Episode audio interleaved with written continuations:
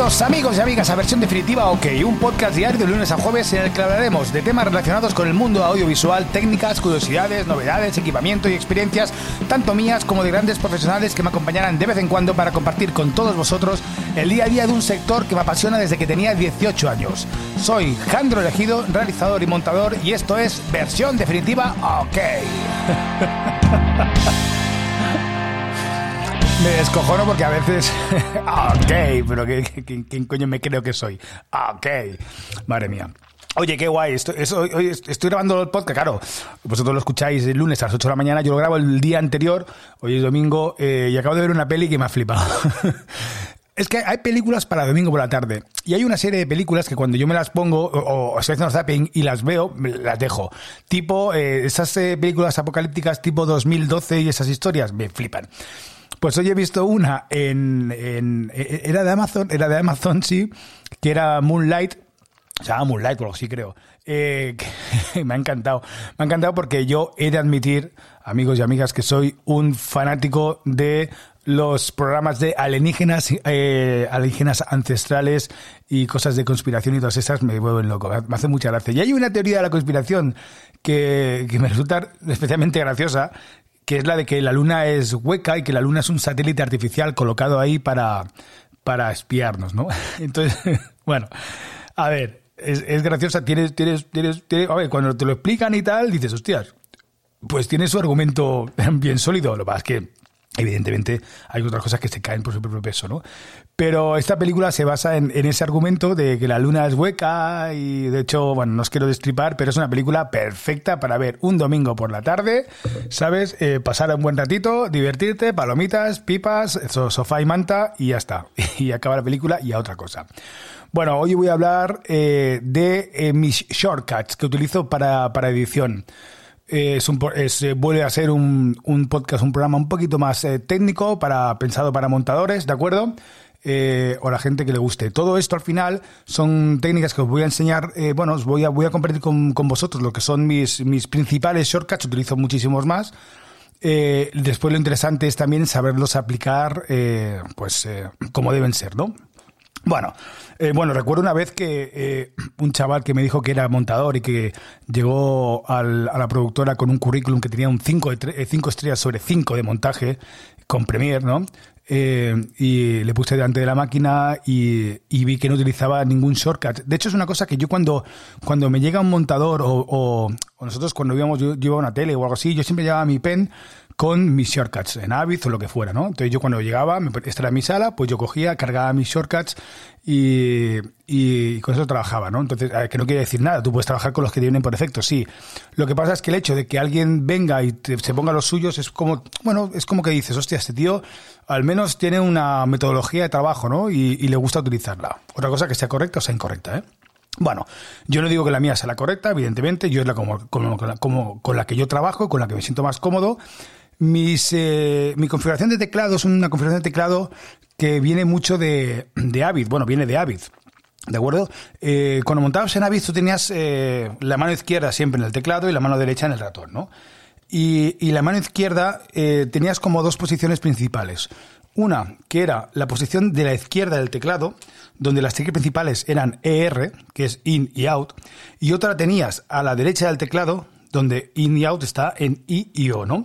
¿Eso para qué servía? Eso servía al final, cuando tú estabas eh, visionando el material en bruto muy rápido, tú tenías la tecla de i y o con el in y con el out, tenías la, eh, la K, la L y la J, JKL, para pausa, para adelante o para atrás, y según le dabas, daba, iba más rápido o más lento, ¿no? Eso te permitía el poder visionarle el, material muy rápido e ir marcando entradas y salidas constantemente. Entonces, cuando tú estás en esa fase de, visionado, pues estás con el JKL y no, y la O. Y, vas metiendo planos constantemente y vas, eh, vas añadiendo. En Avid sí que es verdad que la entrada de los planos la tienes en 789, eh, y yo también me lo pasé a, a, Premiere. De hecho, mis teclas, ya digo, han ido evolucionando tanto en, en Avid como en Final Cut eh, 7 eh, como, como, como en Premiere. ¿Por qué no utilizo el Final Cut 10? Bueno, el Final Cut 10 no lo utilizo, eso sería otro tema y otro podcast, pero el Final Cut 10 no lo utilizo porque no me acaba de tratar como el montador que a mí me gusta ser, ¿no? Eh, yo he visto, solo he visto un montador trabajar en Final Cut 10 y de la hostia, buenísimo, súper rápido, me flipó. De hecho, yo debería trabajar en Final Cut 10 porque utiliza todos los recursos de un Mac, los utiliza al 100%. Y eso, joder, se agradece porque Premiere no lo hace. Y a nivel de tarjetas gráficas, tal y cual, no funciona igual que funcionaría un Final Cut 10. Y me gustaría, y le he dado oportunidades y lo tengo comprado, pero Hostias, igual no le he dedicado el tiempo que tenía que dedicarle, ¿eh? ya, os digo, ¿eh? porque yo he visto a montadores, bueno, vi un montador de Final Cut 10 que, que era la bomba y lo hacía súper rápido, súper rápido y muy bien y, y, hacía todo lo que yo, yo, necesitaba hacer para montaje, porque tampoco se necesita tanto para montar, ¿de acuerdo? Después, eh, después sí que te pones a componer y ya te pones otra historia, ¿no?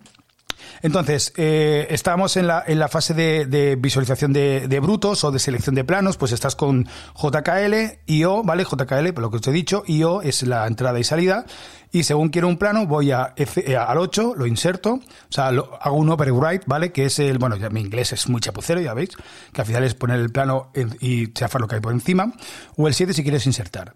Después, otras teclas básicas para mí es la A y la S, donde tengo, me voy al clip anterior y me voy al clip siguiente, ¿no? Entonces, que eh, en esa fase de, previsualización eh, voy metiendo de cual, y si quiero meter un plano en medio, fijaros que yo en este, en este tramo de, en este momento de edición, no toco prácticamente para nada el ratón, ¿eh? ni el timeline. Entonces yo me voy con la A, t, me voy al clip que quiero, y con el, con el 7 inserto el plano si lo quiero insertar, ¿de acuerdo? Y no estoy haciendo castillitos. No soporto las ediciones con castillitos, ya lo digo.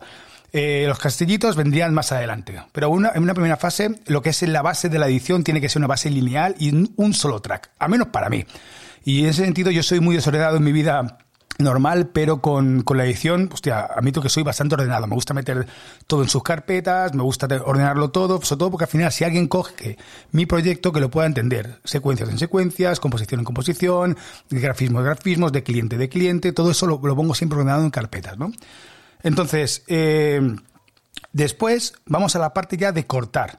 ¿De acuerdo? Si quiero cortar, ya me muevo, la, desplazo la mano, eh, mi mano izquierda, la desplazo a la, a la izquierda del teclado y ya voy con, eh, ahora sí, ya que me muevo igual con el ratón y voy moviendo el timeline, o con el dedo gordo, pum, aprieto el espacio, que es el play, ¿de acuerdo? Marco ins, marco outs, y con la X y la Z decido lo que hago.